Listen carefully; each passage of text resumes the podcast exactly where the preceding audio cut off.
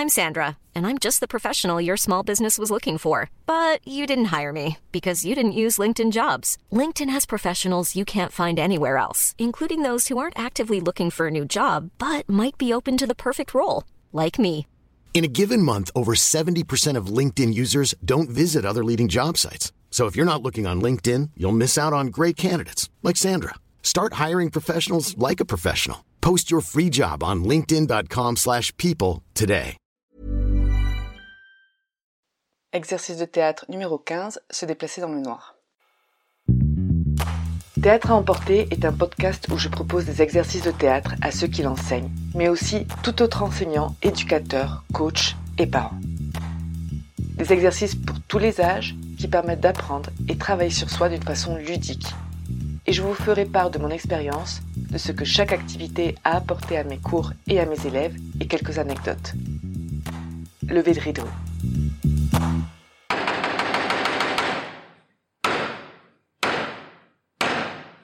Bonjour. Alors pour cet exercice numéro 15, ça va nous rappeler un petit peu les jeux qu'on faisait quand on était enfant, comme par exemple Kolamaya. C'est un peu le même objectif. Je vais demander à une personne pour commencer de se mettre dans un coin de la scène ou n'importe où. Ça peut vraiment se faire dans n'importe quel endroit. Je vais déposer un peu plus loin, à quelques mètres, un objet au sol et dans un autre coin, une table ou une chaise. Une fois que la personne est prête, je lui demande d'observer l'objet et d'observer la table, de mesurer intuitivement l'espace et une fois qu'il a observé, il doit se bander les yeux, marcher vers l'objet, le prendre et le poser sur la chaise ou sur la table. L'exercice se termine quand l'action est finie. Alors ce que je leur demande toujours, c'est d'essayer de marcher avec assurance, sans mettre les mains devant, vraiment les laisser tomber sur les côtés du corps. Essayez de ne pas balayer le sol avec le pied. Respirer un bon coup et partir avec toute assurance comme s'ils savaient instinctivement où était l'objet et où était la chaise. Alors bien évidemment, c'est pas toujours facile. Des fois, il marche à côté de l'objet et il le pousse avec le pied, donc l'objet part un peu plus loin.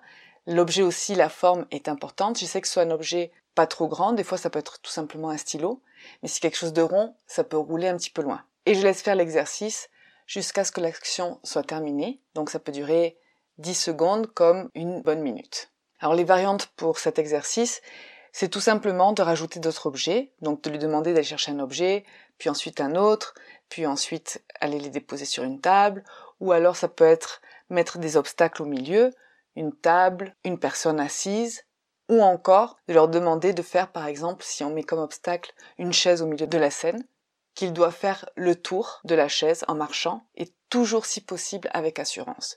Donc on peut vraiment s'amuser, je vous laisse imaginer ce que vous voulez. Le tout, c'est qu'il y ait une visualisation juste avant de l'espace, des objets, de l'action qu'il doit faire, et ensuite l'accomplir avec le plus d'assurance possible.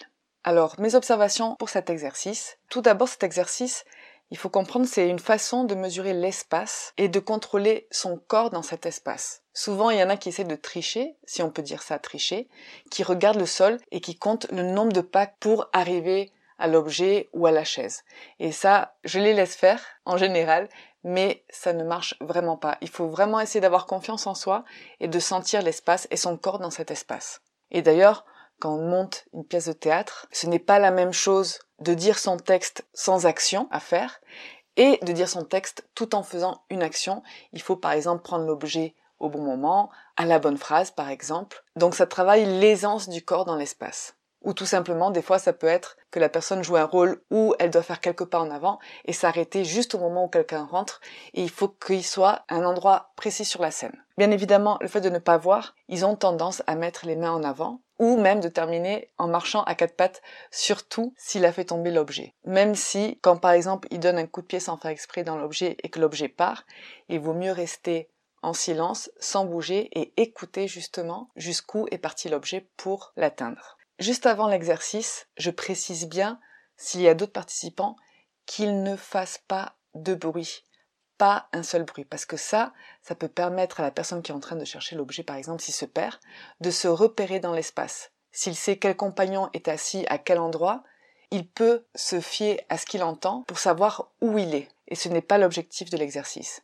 Par contre, quelque chose qui est intéressant, et ça je leur dis une fois qu'ils l'ont essayé plusieurs fois, pas tout de suite, pour voir si d'eux-mêmes ils ont l'idée, c'est qu'on peut utiliser d'autres sens, comme par exemple la lumière. Ce n'est pas la même chose si on avance vers un endroit, même si on a les yeux fermés, vers un endroit où il y a une fenêtre, que d'aller vers un mur. Autre chose, le sol, des fois, ça dépend des endroits, mais le sol peut être différent. Donc il y a aussi cette sensibilité, même si on porte des chaussures, de sentir comment est le sol. Et il peut bien évidemment y avoir des bruits extérieurs, dans la rue par exemple, ou des bruits de ventilateurs, ou des bruits d'appareils électroniques, etc., etc.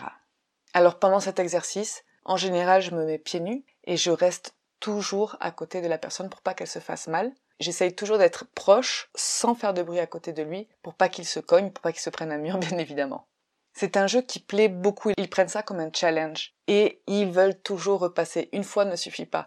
Alors des fois, quand je vois que vraiment ils sont pris par le jeu, je fais une première fois l'exercice simple, aller chercher un objet et le poser sur une chaise, et puis après je le complique un petit peu, et ensuite un petit peu plus, et un petit peu plus, et un petit peu plus.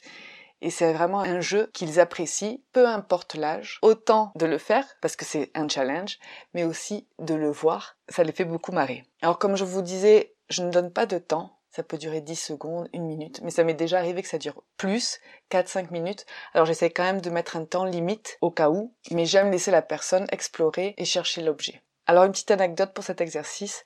Dans une école, je donnais des cours de théâtre à des enfants entre, on va dire, 7 ans et 10 ans. Il y avait un garçon de 10 ans qui portait des lunettes. Il voyait vraiment, vraiment pas beaucoup.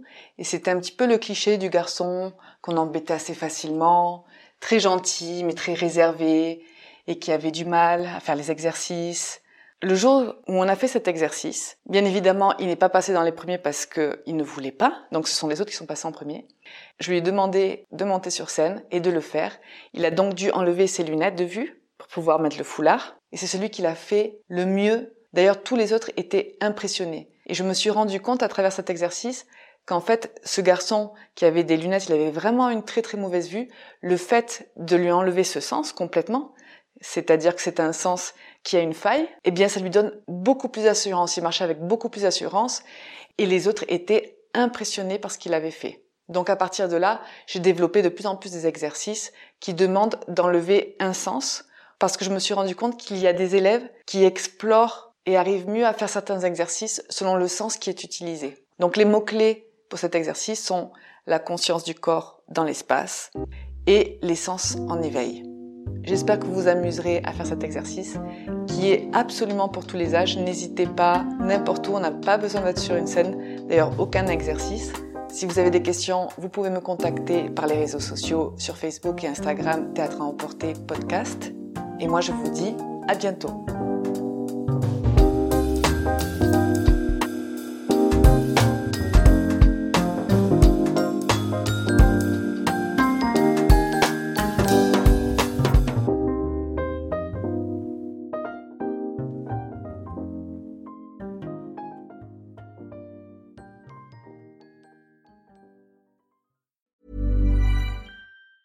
Normally, being a little extra can be a bit much, but when it comes to healthcare, it pays to be extra. And United Healthcare makes it easy with Health Protector Guard fixed indemnity insurance plans. Underwritten by Golden Rule Insurance Company, they supplement your primary plan, helping you manage out of pocket costs without the usual requirements and restrictions like deductibles and enrollment periods. So when it comes to covering your medical bills, you can feel good about being a little extra. Visit uh1.com to find the Health Protector Guard plan for you.